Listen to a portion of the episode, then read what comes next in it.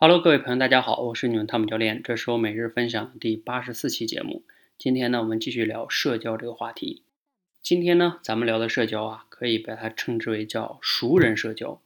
在我看来呢，熟人社交啊，还可以再细分为四种具体的形式，比如说像血缘社交，还有同学社交、同乡社交、同事社交。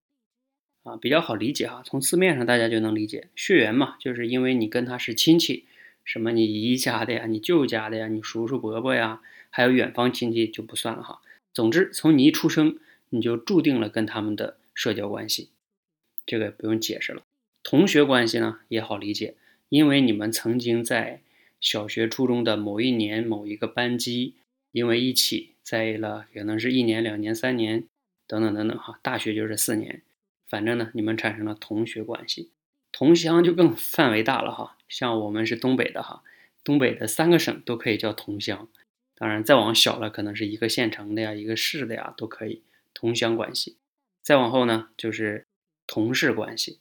这个同事关系也比较好理解，因为你们曾经在某一个公司一起工作，所以呢，你们产生了同事关系。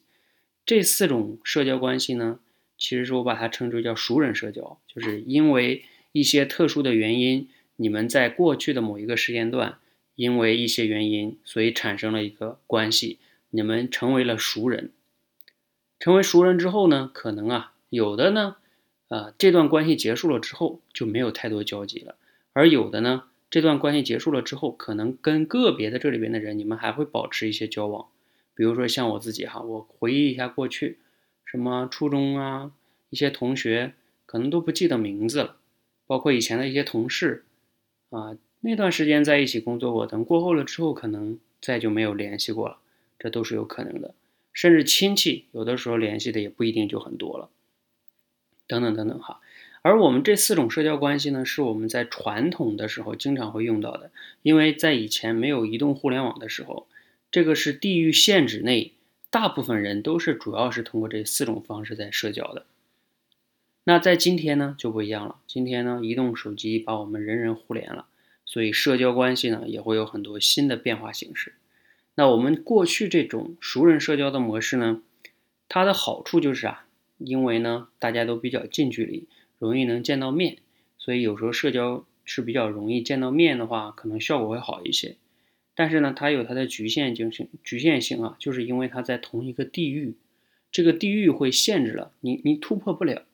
而且有的时候啊，你们的交集是在过去，因为一起上学、一起工作，或者是亲戚啊，或者是怎么样的，所以才有交集。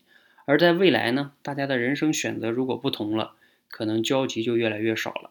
那最终呢，你们的关系也会渐渐的去淡去。所以，如果你目前的社交关系还都处在这种熟人社交形式里边的话，可能你就要注意了。